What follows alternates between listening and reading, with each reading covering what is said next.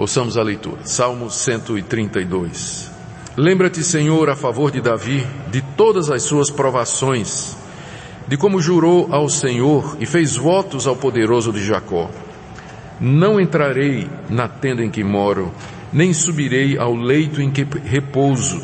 Não darei sono aos meus olhos, nem repouso às minhas pálpebras, até que eu encontre lugar para o Senhor, morada para o poderoso de Jacó. Ouvimos dizer que a arca se achava em Efrata, e a encontramos no campo de Jaar. Entremos na sua morada, adoremos ante o estrado de seus pés. Levanta-te, Senhor, entra no lugar do teu repouso, tu e a arca de tua fortaleza. Vistam-se de justiça os teus sacerdotes e exultem os teus fiéis. Por amor de Davi, teu servo, não desprezes o rosto do teu ungido. O Senhor jurou a Davi com firme juramento, e dele não se apartará. Um rebento da tua carne farei subir para o teu trono. Se os teus filhos guardarem a minha aliança e o testemunho que eu lhes ensinar, também os seus filhos se assentarão para sempre no teu trono. Pois o Senhor escolheu a Sião, preferiu-a por morada. Este é para sempre o lugar do meu repouso Aqui habitarei, pois o preferi. Abençoarei com abundância o seu mantimento e de pão fartarei os seus pobres. Vestirei de salvação os seus sacerdotes e de júbilo exultarão os seus fiéis. Ali farei brotar a força de Davi, preparei uma lâmpada para o meu ungido. Cobrirei de vexame os seus inimigos, mas sobre ele florescerá a sua coroa. Até aqui, irmãos, a leitura da palavra de Deus. Para algumas pessoas, o Antigo Testamento é complicado, chato, difícil, e alguns crentes gostariam que só existisse o Novo Testamento, e de preferência só o Evangelho de João. Do Antigo talvez se salvasse os Salmos, mas não um salmo desse tamanho e tão complexo. A verdade é que o cristianismo, a nossa religião que Deus nos deu, a única religião verdadeira, ela não surgiu do nada mas ela é a continuação e o desenvolvimento da revelação que Deus fez desde o início do mundo a pessoas especiais e em seguida a um povo que ele escolheu, que é a nação de Israel. Nós não temos como entender o cristianismo se nós não entendermos de onde nós viemos, o que, que nós somos. Num certo sentido, ser cristão é ser um historiador, é gostar de história, é gostar, é, é, é, ser um arqueólogo, é ser um pesquisador, é, é procurar entender as nossas raízes. Há muitas religiões que independem de história especialmente as religiões místicas, as religiões orientais, elas não são baseadas em fatos históricos, eventos salvadores, intervenções de deuses na natureza e na história. Então, para eles é indiferente. Muitas dessas religiões, elas se concentram no aqui no agora e no relacionamento que a pessoa tem com a divindade. Pronto. Mas cristianismo é mais do que isso. O cristianismo é uma doutrina, é, ela, ela tem enraizamento histórico, é, ela é um desenvolvimento de promessas e, e, e, e fatos muito mais antigos do que nós. E sem compreendê-los, nós não saberemos. Uh, o que é de fato o cristianismo? Essa questão de redenção, de perdão de pecados, novo céu e nova terra, Jesus Cristo, Messias, tudo isso fica solto no vácuo se você não for lá para as origens, lá para os tempos antigos e você no Antigo Testamento aprender a respeito de como tudo começou. Aqui esse salmo é um exemplo disso. Esse salmo ele, ele condensa ah, muitas das principais doutrinas que são fundamentais para o cristianismo. E ele vem na forma de uma oração que foi feita por Salomão por ocasião da inauguração do templo em Jerusalém Oração essa que expressa aqueles pontos fundamentais ou desejos fundamentais a respeito da igreja de Deus daquele tempo e que se cumpriram através da história até que chegasse até nós. Então eu vou começar contando histórias aqui, para que a gente entenda esse salmo. E eu vou começar com a história da arca, a arca da aliança. Deus apareceu a um homem chamado Abraão, e fez uma promessa para ele de que de entre os filhos dele viria um que abençoaria todas as nações da terra. E que dos filhos de Abraão viria um povo numeroso, que Deus escolheria para ser o seu povo, povo único, exclusivo, nenhum outro povo. Então Deus fez exatamente isso. Chamou esse homem, fez promessas, tirou esse homem de onde ele morava, ofereceu a ele uma terra. Esse homem morou durante aquela terra muitos anos sem nunca ter tido título de propriedade. Os seus filhos foram para o Egito para escapar da fome, lá se multiplicaram. Deus mandou um homem chamado Moisés, que tirou os filhos de Abrão lá do Egito, trouxe de volta para a terra prometida e fez uma aliança, um pacto, um acordo com os filhos de Abraão, dizendo mais ou menos assim: eu tirei o pai de vocês lá de onde ele morava e eu fiz grandes promessas. E entre as promessas estava essa, de que vocês, os filhos de Abraão, seriam o meu povo. Nós vamos agora celebrar esse casamento, essa aliança. Eu sou o Deus de vocês e vocês são o meu povo. E aqui estão algumas condições desse acordo e desse pacto. Primeiro, eu sou o único Deus que vocês vão adorar, porque também não existe outro. Eu sou o único Deus verdadeiro, vocês não vão adorar esse outro Deus. Vocês serão o meu povo exclusivo. Eu não vou adotar outras pessoas, outros povos, mas vocês serão o meu povo. A base do nosso relacionamento vai ser a lei, os dez mandamentos. Não farás para ti imagem de escultura, não terás outros deuses diante de mim, não tomarás o nome do Senhor teu Deus em vão, lembra-te do dia de descanso, honra teu pai e tua mãe, não matarás, não adulterarás, não furtarás, não dirás falso testemunho, não cobiçarás nada do teu próximo. É a base do nosso relacionamento. É disso que eu gosto, é isso que eu quero que vocês façam.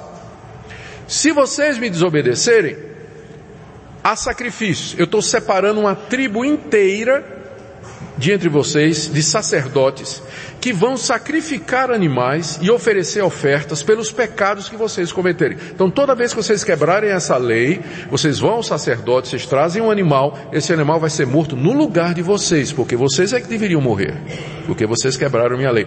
Mas esse animal vai ser morto no lugar de vocês, tá bom? Então, vai ser dessa forma.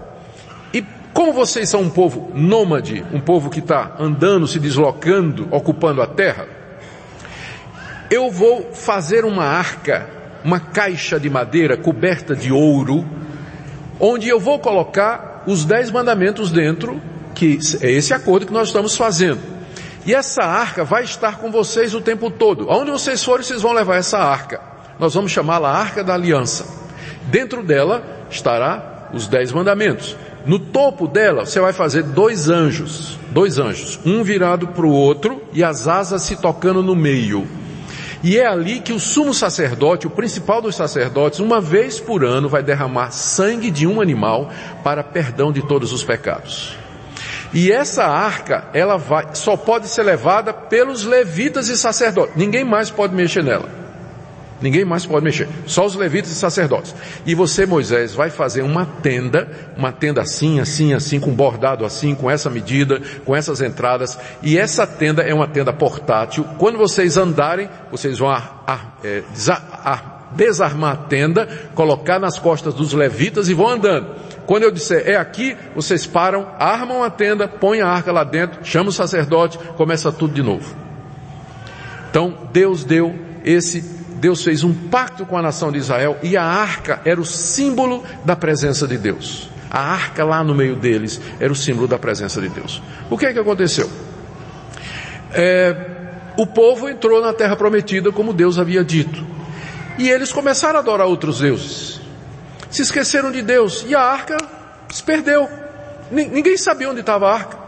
Ninguém estava mais preocupado com Deus, eles estavam adorando Baal, Astarote, Renfã, todos aqueles deuses do, do Milcom, os deuses dos assírios, deuses dos egípcios, dos filisteus, dos fenícios.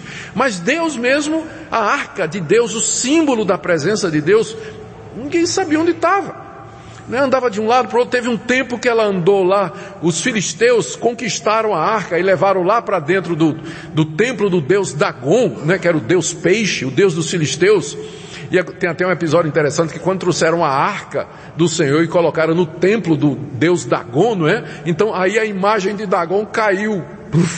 em frente da arca de Deus, né? Eu penso, mas que coisa estranha, o Deus Dagon se curvando diante dessa arca. Aí moveram Dagon de lugar, aí no dia seguinte Dagon caiu, já quebrou os pés, as pernas, e os filisteus disseram, esse Deus é maior do que o Deus Dagon. Nós temos que tirar ele daqui. Porque aí começou a ter peste bubônica, rato, é, doença no meio do povo, e os filisteus disseram, vamos devolver essa arca, porque o Deus dessa arca é poderoso demais. E deram um jeito de mandar a arca de volta para os para os israelitas, não é? E ela acabou parando lá na fazenda de um de alguém num campo aqui que ficava em Efrata, não é? Ouvi dizer que a, a arca estava em Efrata, no campo de Jaar, e ficou lá anos, lá na terra daquele homem lá, esquecida. Até que subiu um rei chamado Davi. E Davi amava a Deus. E Davi queria que o povo voltasse para Deus. E Davi perguntou: onde é que está a arca? Símbolo da presença de Deus. Ah, nós ouvimos dizer que está em tal lugar. Vamos buscar a arca. E Davi fez todo um cortejo, juntou gente, fez aquela festa, pegaram a arca e vamos levar a arca para Jerusalém. Ele já era rei, né? vamos levar a arca para Jerusalém. No meio do caminho, o boi dá uma tropeçada que está sendo puxado numa carroça. A arca vai caindo e um cidadão bem intencionado chamado Uzá, ele coloca a mão na arca, é fulminado na hora, morre na hora. E Davi disse: Esse Deus é terrível demais, é tremendo demais. Como é que eu vou levar um Deus desse lá para minha para minha casa, para meu palácio, né? Então é, deixou na eira de lá num, num pedaço de terra de, de, um de um de um de um judeu. Né? Ele comprou aquela terra e disse: Não deixa a arca aí por enquanto, enquanto eu me preparo. E depois que Davi aprendeu mais que quem tinha que conduzir a arca são os levitas, ninguém mais podia tocar na arca. Então ele organizou uma procissão santa, não é, não é procissão de Romero, como a gente conhece aqui, uma santa procissão em que a arca ia na frente, levada pelos levitas, tudo direitinho como Deus tinha mandado, como Moisés tinha mandado, oferecendo sacrifícios e levaram para o tabernáculo que Davi havia montado no Monte Sião. E aí a arca entrou lá e ficou lá. E Davi não estava satisfeito. Davi disse, mas não está certo isso aqui, porque a arca do Deus que eu amo está numa tenda. E eu moro num palácio de marfim de ouro, de madeira preciosa, cheio de servos, e a arca da aliança está lá num barraco. Isso não está certo. Eu quero construir um templo definitivo aonde a arca vai ficar, o local do repouso da arca. Eu quero fazer isso. E Davi começou a se preparar para fazer isso. Aí Deus manda um profeta falar com Davi. E diz: Davi, tenho duas notícias para você, uma ruim e uma boa. Né? Eu não sei se ele perguntou qual que você quer ouvir primeiro, eu acho que não, né? Mas disse, eu vou começar com a ruim. Você não vai fazer um templo para Deus, porque você é homem de guerra. Você matou muita gente, você fez muitas guerras. E você não vai construir um templo para o Senhor. Mas eu vi o teu desejo e a tua devoção. Eu vou te fazer um juramento. Alguém que vier de ti, um filho teu, vai me construir essa arca. E eu vou fazer mais, Davi. De ti virá aquele que vai se sentar no trono de Israel, e ele vai ser rei para todo sempre. Tem uma condição. Se vocês cumprirem a minha lei, lembra da lei que está dentro da arca? Se vocês cumprirem a minha lei, Davi, não vai faltar um filho teu que se sente no trono de Israel. Sempre vai ter um rei, filho de Davi, que vai se sentar no trono de Israel. Eu serei pai para ele e ele será filho para mim. Deus fez esse juramento a Davi. Davi acorda, né? Isso, essa segunda parte foi uma visão, acorda, ele, ele louva a Deus e aí ele encarrega seu filho Salomão de construir o templo. Já deixou preparado material, ouro, pedra preciosa. E Salomão então, quando Davi morre, Salomão assume o reino, ele constrói um templo magnífico, magnífico, coberto de ouro, de pedra preciosa, de especiarias, exatamente como Moisés havia determinado que fizesse, e agora chegou a hora da inauguração. E esse Salmo 132, ele fala dessa inauguração. Ele fala do dia em que Salomão trouxe a arca da aliança para dentro do templo. A oração que Salomão fez como ele orou, o que ele pediu. E é isso que eu quero ver com vocês aqui. O meu objetivo é mostrar essa oração de Salomão como sendo uma oração pela prosperidade do povo de Deus. É uma oração em que se pede que Deus seja exaltado. É a oração de alguém que amava a Deus e que deveria ser a expressão do nosso coração, do desejo da nossa alma, que nosso, nosso o, o profundo do nosso ser, seja consumido por esse desejo ardente de ver a glória de Deus e a prosperidade do seu povo. Nós vamos começar então com a oração em si. Eu vou seguir, fazer diferente do que eu costumo fazer. Eu começo do verso primeiro e vou trabalhando até o final. Mas agora nós vamos começar no meio do salmo, onde tem a oração que Salomão fez naquele dia da inauguração. É o verso 8, 9 e 10, a oração de Salomão. Levanta-te, Senhor, entra no lugar do teu repouso, tu e a arca de tua fortaleza. Vistam-se de justiça os teus sacerdotes, exultem os teus fiéis, por amor de Davi, teu servo, não desprezes o rosto do teu ungido. Essa oração você vai encontrar é, ela repetida no segundo livro das Crônicas, capítulo 6, 41 a 42. Lá mostra todos os detalhes do que estava acontecendo. Segundo livro das Crônicas, capítulo 6. A oração que Davi, aqui é a oração que Salomão está fazendo, na hora que os sacerdotes vão trazer a arca para dentro do templo ele diz: Levanta-te, Senhor, como se Deus estivesse esperando aquele momento, não é? Senhor, levanta-te, chegou a hora. Entra, ele pede quatro coisas. Primeiro, entra no lugar do teu repouso, tu e a arca da tua fortaleza. Então o templo que Salomão tinha feito era o lugar do repouso de Deus. Porque Deus tinha andado de lugar em lugar. Lembra que a arca representava a presença de Deus. Onde a arca ia, Deus ia. Então a arca estava andando por Jerusalém, parava na fazenda de um, na fazenda de outro, ninguém sabia onde estava. Procura, cadê a arca? Está ali, está lá. Mas agora ele é até um local definitivo. Por isso ele diz, Senhor, entra no local do teu repouso não é que Deus precisa de repouso, gente. Não é que Deus habita em locais feitos por mãos humanas, mas é a maneira de dizer que aquele local é o local onde as pessoas iriam buscar a Deus, onde Deus ouviria as orações, onde Deus se encontraria com seu povo. Por isso ele diz: entra, Senhor, na casa que eu te preparei. Entra nesse local, tu e a arca da tua fortaleza, a arca que é o símbolo do teu poder, entra agora. Primeira oração.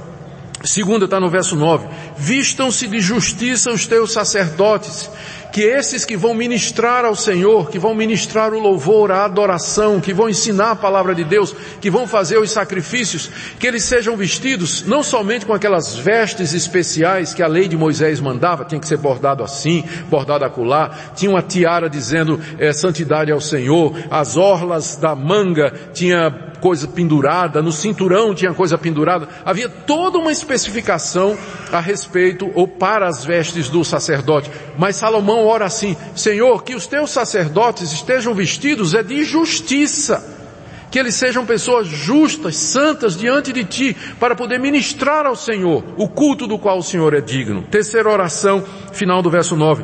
Que exultem os teus fiéis, ou seja, que aqueles que estão aqui nesse momento, que te amam, que são fiéis a ti, eles exultem, eles fiquem cheios de alegria com a chegada do Senhor no templo, com a entrada do Senhor no templo, porque é isso que importa. Se o Senhor não estiver no templo, os fiéis não vão exultar de alegria. A razão do nosso gozo e prazer em vir nos juntar com os irmãos é exatamente o encontro com Deus. É isso que é culto, encontrar Deus. Entra, Senhor, e aí que os fiéis se alegrem, porque quando o Senhor entra, os fiéis se alegram com a tua presença. E a última coisa, verso 10, quarto pedido, por amor de Davi teu servo, não desprezes o rosto do teu ungido. Por amor de Davi, aquele a quem o Senhor fez o juramento e a promessa, não despreze o rei, o teu ungido. O ungido aqui é o rei. O rei era ungido por um profeta para ser rei de Israel. E no caso Salomão está pedindo por ele mesmo, não vires o rosto para mim, não desprezes o meu rosto, não tire de mim a tua graça. Eu preciso de ti para governar esse povo, fica comigo. Quatro pedidos. Senhor, entra no templo. Segundo, sacerdotes, pratiquem e vivam a justiça. Terceiro, povo de Deus se alegre com a presença de Deus no culto. E quarto, Senhor, não despreza o teu ungido. A palavra ungido, lembra, em hebraico é o Messias. Não desprezes o teu ungido, o Messias. Salomão é tipo de Jesus Cristo. A gente sabe disso, não é? Então não, não vire o rosto do teu ungido. Essa é a oração. Agora, ela se baseia em duas coisas. A parte que vem antes e a parte que vem depois. Na parte que vem antes, Salomão está apelando para um juramento que Davi fez. Olha como é que ele começa. O salmo. Senhor, lembra-te a favor de Davi e de todas as suas provações. É como se ele dissesse assim, Senhor, ele vai fazer a oração, né? Mas ele está preparando o caminho. Antes dele orar, ele diz, Senhor, eu quero que o Senhor se lembre de Davi e de como Davi sofreu. Davi queria muito colocar, construir um templo para o Senhor. Uzá morreu, Davi foi rejeitado, o Senhor não deixou Davi construir o templo, mas ele te amava muito, Senhor. Veja, verso 2: como ele fez um juramento para o Senhor. Olha o juramento de Davi: Eu não vou entrar na minha tenda, não vou subir no meu leito em que repouso, não darei sono aos meus olhos, nem repouso às minhas pálpebras, até que eu encontre um lugar para o Senhor, morada para o poderoso de Jacó. Senhor, lembra do amor que Davi tinha por ti, a ponto de Davi ter feito um juramento. Eu não vou dormir até que eu construa um templo para o Senhor.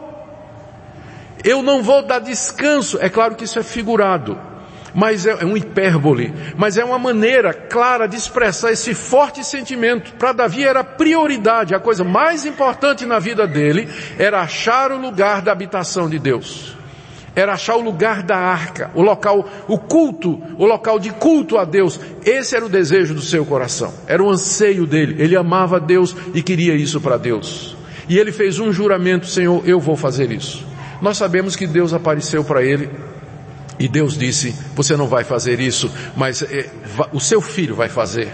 Mas o amor de Davi por Deus é a base da oração de Salomão. Senhor, lembra de Davi, e gente, eu tenho percebido na minha vida, é, eu não sei o quanto isso é eficaz, mas quando eu vou orar, por exemplo, pelo, pelos meus netinhos, eu digo assim, Senhor, eu não vou nem pedir pelo, eu peço por meu netinho, mas uh, eu, eu, eu quero que o Senhor se lembre que ele é filho do reverendo Francisco Leonardo, Quero que o senhor se lembre que, é, é, filho não, que ele é bisneto do reverendo Francisco Leonardo. Quero que o senhor lembre que ele é neto da Minca. Quero que o senhor lembre que o bisavô dele foi evangelista no interior da Paraíba, em lombo de burro, pregando o evangelho. Não por mim que eu não valho nada, mas por todos aqueles de quem ele é descendente. Lembra do meu neto. É o que Salomão está fazendo aqui. Ele diz, Senhor, lembra de Davi, meu pai de como ele te amou, como ele foi fiel para ti. E aqui a gente percebe a influência de um homem fiel em toda a sua descendência. Como ele marca uma referência. Às vezes pode parecer que não, mas um dia eu ficaria muito grato, muito honrado, talvez eu nem vá ver esse dia porque eu talvez esteja na glória, né? se um filho meu ou um neto meu dissesse, orasse a Deus e dissesse, Deus, lembra de Augustus, como ele te amou, como ele quis te servir. Eu não mereço nada, tenho mérito nenhum, mas lembra dele. Lembra da Minca, né? lembra do pai dela, lembra do avô, né? de toda essa descendência que quer te servir. Pais, vocês não estão deixando em vão um referencial para os seus filhos. Prover a Deus que um dia seus filhos possam dizer, Senhor, atenda a minha oração, não por minha causa, mas por causa do meu pai. Lembra do meu pai, de como ele te amava, da minha mãe, como ela orou por mim, como ela pediu por mim, como ela intercedia por mim. Essa é a base da oração de Davi. Ele começa, de Salomão. Salomão começa dizendo, Senhor, lembra de Davi, meu pai. E aí ele faz as orações em seguida. Depois de fazer a oração, Salomão agora lembra do juramento de Deus a Davi. Na primeira parte é o juramento de Davi para Deus, né? Agora ele lembra do juramento de Deus para Davi, quando Deus apareceu a Davi e disse: Você não vai construir, mas o teu filho vai. E Deus fez várias promessas. E aqui, do verso 11 em diante até o verso 12, nós temos a recapitulação da promessa. Essa promessa está no segundo livro de Samuel, capítulo 7, de 12 a 16. O Senhor jurou a Davi, com firme juramento, e dele não se apartará. O Senhor não vai se apartar desse juramento. Qual é o juramento? Um rebento da tua carne, quer dizer, um filho teu, farei subir para o trono. Se os teus filhos guardarem a minha aliança e o testemunho que eu lhes ensinar, também os seus filhos se assentarão para sempre no teu trono. Está aqui o juramento que Deus fez a Davi naquela ocasião. Davi, um de vocês vai construir o templo, um de teus filhos, mas eu vou fazer mais do que isso. Eu vou te dar para sempre o reino de Israel. Um filho teu sempre estará sentado no reino de Israel, se andarem de acordo com os meus caminhos. Verso 12: Se os teus filhos guardarem a minha aliança. Esse foi o juramento que Deus fez a Davi. É claro que o que Deus tinha em mente aqui era o filho de Davi. Porque Salomão, depois de tudo isso, pisou na bola. Ficou velho, casou com mulheres que não eram tementes a Deus, passou a adorar os deuses dessas mulheres, Salomão se desviou no fim da vida dele. O filho dele, Roboão, foi um insensato. Quando assumiu o trono, dividiu o reino. Dividiu o reino. O reino do, do, do, ele ficou com o reino do sul, que era o reino de Judá, e o reino do norte ficou com capital em Samaria, com Jeroboão, a primeira coisa que eles fizeram quando se separaram foi construir um templo em Samaria e colocaram dois bezerros de ouro. E disseram, esses são os deuses que nos tiraram da terra do Egito. E aí entraram na idolatria esqueceram de Deus, os filhos de Davi, a descendência de Davi. Depois de Roboão veio outro Deus insensato, outro de, eh, rei insensato, reis que quebraram a aliança, quebraram a aliança até que finalmente Deus cansou e Deus os expulsou da terra prometida e foi ali que a arca se perdeu. Nós não sabemos mais onde está a arca. Ela foi embora com o desterro babilônico, não é? Como se a presença e a glória de Deus tivesse saído da nação de Israel. Mas olhando para nós hoje, olhando para a história, a gente vê a fidelidade de Deus no cumprimento dessas promessas. Porque de Davi veio aquele que se assentou no trono de Israel completamente. Jesus de Nazaré, filho de Davi, morreu pelos nossos pecados, ressuscitou dos mortos e sentou no trono do universo à direita de Deus. Ele é chamado na Bíblia constantemente a raiz de Davi, o descendente de Davi, aquele a quem foi feitas as promessas.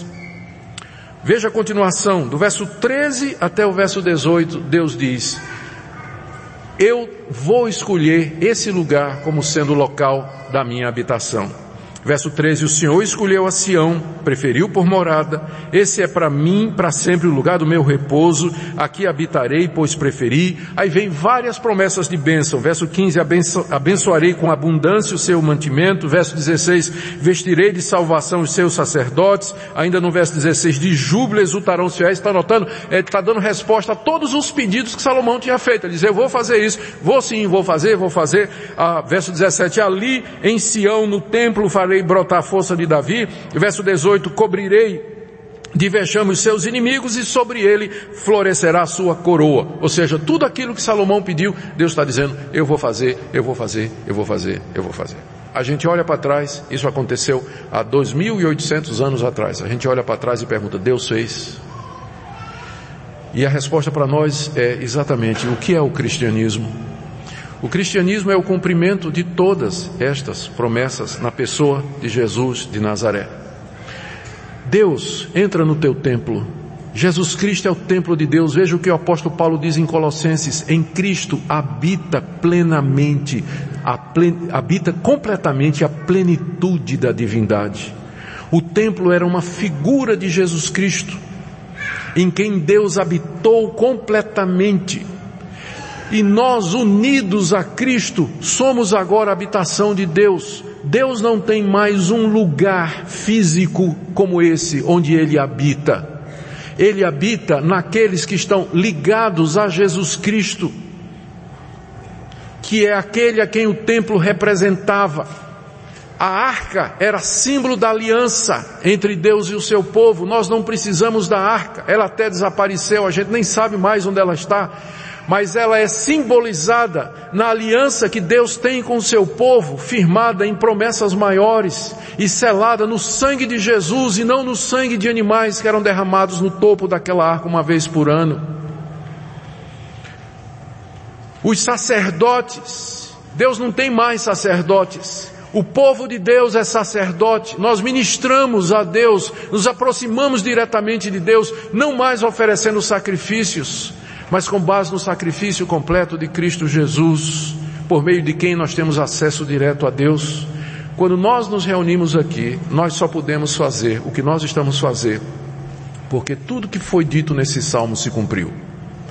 Deus entrou no seu templo, seus sacerdotes se vestiram de justiça, o povo se alegrou, a arca entrou no seu repouso, Deus escolheu Sião e Deus prometeu abençoar, e da descendência de Davi veio aquele que se sentou não só no trono de Israel, mas no trono do universo.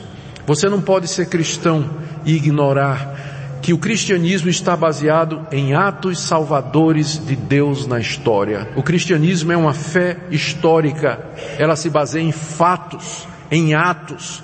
Se esses fatos e atos eles não existiram, a nossa fé é vã. Nós estamos vivendo uma ilusão e é melhor todo mundo ir embora. Se isso aqui não for verdade. E o fato mais importante de todos é a ressurreição do filho de Davi. Eu quero terminar essa parte antes de fazer a aplicação, lendo o que disse o apóstolo Pedro no dia de Pentecostes.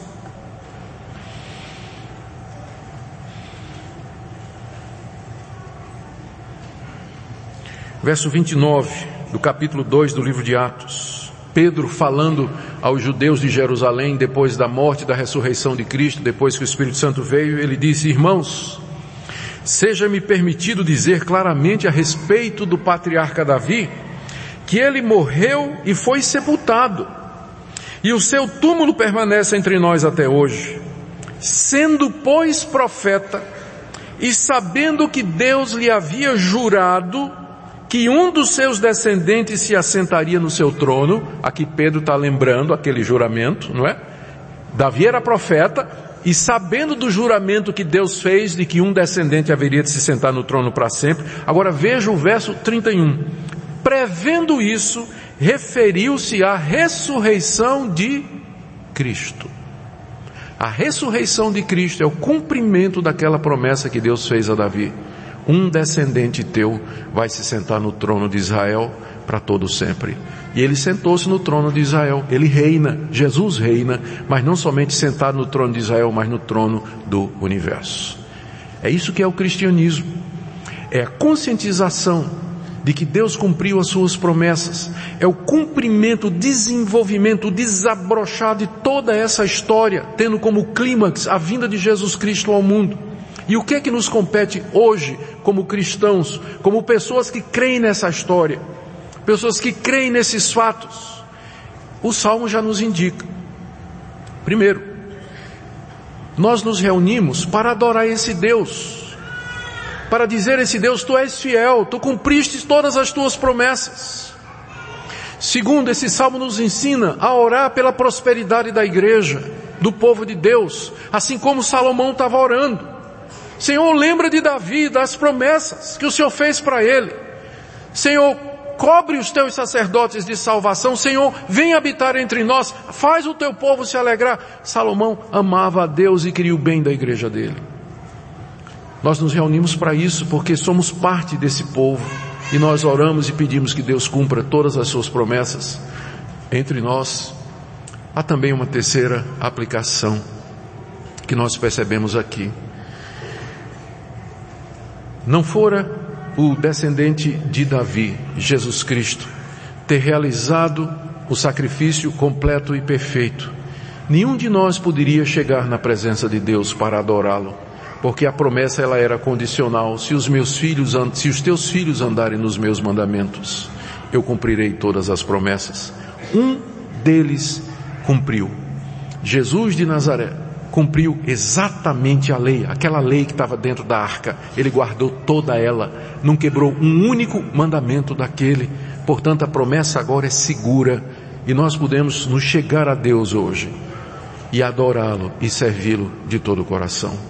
Querido, como está o seu coração? Eu queria que nessa manhã você despertasse para algumas coisas. Primeiro, que você dissesse no seu coração: Eu quero conhecer esse Deus, eu quero conhecer essa redenção. Eu quero amar esse Deus e viver de todo o coração para Ele. Não quero ser um crente de fim de semana, mas eu quero viver a minha vida a cada momento da semana como um discípulo de Jesus Cristo, crente no Criador de todas as coisas.